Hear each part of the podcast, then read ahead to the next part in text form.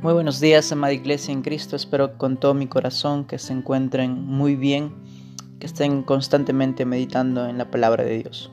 Sigamos con nuestra serie de Romanos, pero antes de ello vamos a, orar para que Dios nos dé sabiduría. Padre amado que estás en el cielo, te doy gracias por regalarnos un día más en el cual podemos meditar en tu palabra. Guíanos a toda verdad, todo lo que se hable sea conforme a tu voluntad. Te damos gracias en el nombre de Jesús, pidiéndote sabiduría. Amén. Eh, en estos días y semanas, incluso meses, estuvimos estudiando esta carta a los romanos. Vimos cosas muy importantes para nuestro crecimiento. Si nosotros no entendemos nuestro cómo estamos ante los ojos de Dios, no vamos a poder entender esta maravillosa salvación. Y si no entendemos esta maravillosa salvación, no vamos a poder dar nuestras vidas por esta salvación. O vamos a entender un evangelio distorsionado, un evangelio que las escrituras no lo mencionan, un evangelio por obras, como lo hacían los Gálatas. Al no entender el evangelio, empezaron a creer en Jesús, pero también en sus obras para, dar, para que puedan ser salvos. Y sí, creemos en Jesús, pero también confiamos en nuestras obras para salvación. Y se fiaban más de las obras. El apóstol Pablo le dice, maldito el hombre que se confía en las obras de la ley para alcanzar la justicia de Dios. Entonces un mal entendimiento también nos podría llevar como los corintios, que decían, oh, somos salvos, y, y, como eran, pensaban que ya le pertenecían a Dios, ellos tenían libertad para pecar, porque pensaban, bueno, y vivían en libertinaje, su libertad lo habían convertido en libertinaje, y eso es también por un mal entendimiento del Evangelio. Entonces, nosotros necesitamos tener un Evangelio correcto, un entendimiento correcto. Y justamente vimos que el apóstol Pablo em, empieza a explicar nuestra condición, cómo estamos en el pecado y que nos merecemos el infierno y que no hay nada que podamos hacer para ser salvos. Y nos envía, dice, ahora somos justos a través de Jesús. Y vamos, estamos hablando ahora de la doctrina de la justificación. Es una doctrina de vital importancia en la iglesia. Es eh, lo que creemos como iglesia evangélica peruana acerca de esta doctrina de la justificación, que hemos sido declarados justos ante el tribunal de Dios, no por nuestras obras, sino por lo que Cristo Jesús hizo en la cruz del Calvario.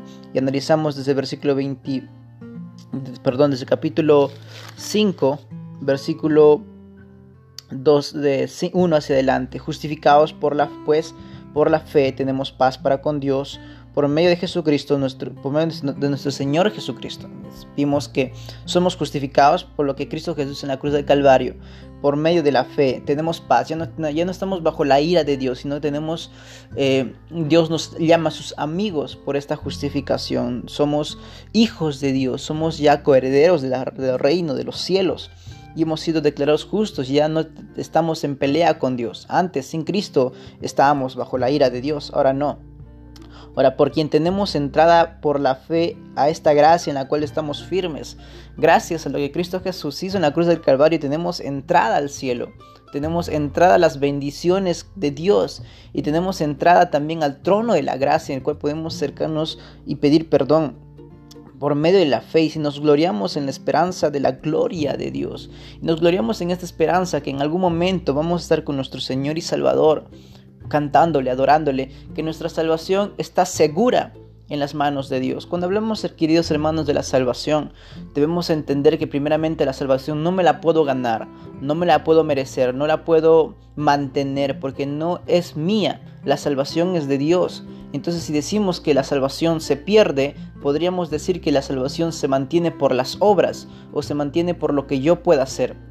Nosotros somos salvos para buenas obras. El creyente verdadero salvo hace obras. Y la salvación no es algo que se pueda perder porque no me pertenece a mí. Debemos entender muy en cuenta quiénes somos, quién es Dios y cuando Dios decide salvarnos, lo hace en su omnisciencia. ¿Qué quiere decir? Sabiendo que yo le voy a fallar, sabiendo absolutamente todo mi futuro, Él aún nos elige. Él lo hace en su soberanía también, sabiendo todo eso, en su omnipotencia. ¿Qué quiere decir? Que Él pudiendo todo, Él nos decide con todo su corazón amarnos, incluso antes de la fundación del mundo. Entonces, si hablamos de la salvación, la salvación es algo que no se puede perder porque no me pertenece, es, un don por la fe, porque por eso se por medio de la fe, y esto no es, de vos, no es de vosotros, sino que es un don, es un regalo de Dios, no por obras, para que nadie se gloríe. Incluso el apóstol Pablo le dice a los corintios acerca de esta fe, y en la Biblia y a lo largo de los versículos, de los capítulos del Nuevo Testamento encontramos que esta fe es un regalo de Dios, es un don, es, un, es, un, es, por obra de su misericordia. Entonces debemos entender que hemos sido justificados, declarados justos ante el trono de la gracia, no por nuestras propias fuerzas, sino por lo que Cristo Jesús hizo en la cruz del Calvario por nosotros. Y nosotros accedemos a esa gracia por medio de la fe. Y, y esta fe es un regalo de Dios. Por eso eh, una de las doctrinas más eh, difíciles de entender para mí es la doctrina del amor de Dios. Cómo Dios nos ama desde antes de la fundación del mundo y nos preserva y nos llama con un llamamiento santo en el momento eficaz, en el momento preciso. Esa es una doctrina y de la doctrina de la justificación y también hablamos hace tiempo de la doctrina de la elección.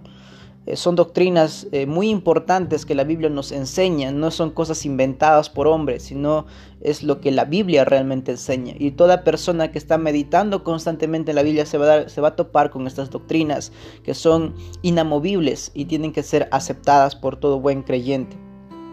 Y después vimos en el versículo 3, y no solo esto, sino que también nos gloriamos en las tribulaciones, sabiendo que la tribulación produce paciencia. Ahora que Dios nos haya salvado, no significa que vamos a, vamos, nunca vamos a sufrir, vamos a andar en prosperidad y tras prosperidad. No, significa que, que somos salvos, ya, amén, pero tenemos que vivir una vida realmente manifestando los resultados de esta salvación. El apóstol Pablo les dice incluso a los filipenses que, que, se ocupen de su salvación con temor y temblor. Entonces como creyentes debemos ocuparnos en manifestar eh, esta salvación y entender que todo lo que acontece para mi vida es para mi crecimiento. Todas las pruebas, todas las dificultades, todas las persecuciones son para mi crecimiento. Y el apóstol Pablo les explica muy claramente a los romanos. Dice, eh, sabiendo que la tribulación produce paciencia. Nos gloriamos en las tribulaciones sabiendo que la tribulación produce paciencia. Entonces eh, el apóstol Pablo quiere dar a entender a la iglesia que no debe, eh, que debe entender que Dios obra de una manera justa, recta, piadosa y, los, y para los que aman a Dios todas las cosas obran para bien y esta persecución produce paciencia y la conduce más a la imagen de Jesucristo. Padre, te damos gracias por tu palabra escrita. Eh, guía a, cada hermano que está escuchando este audio, bendícelo en el nombre de Jesús, amén. Muchas bendiciones queridos hermanos, no quisiera alargarme más, hay mucho que estudiar, les animo a que sigan meditando en las escrituras.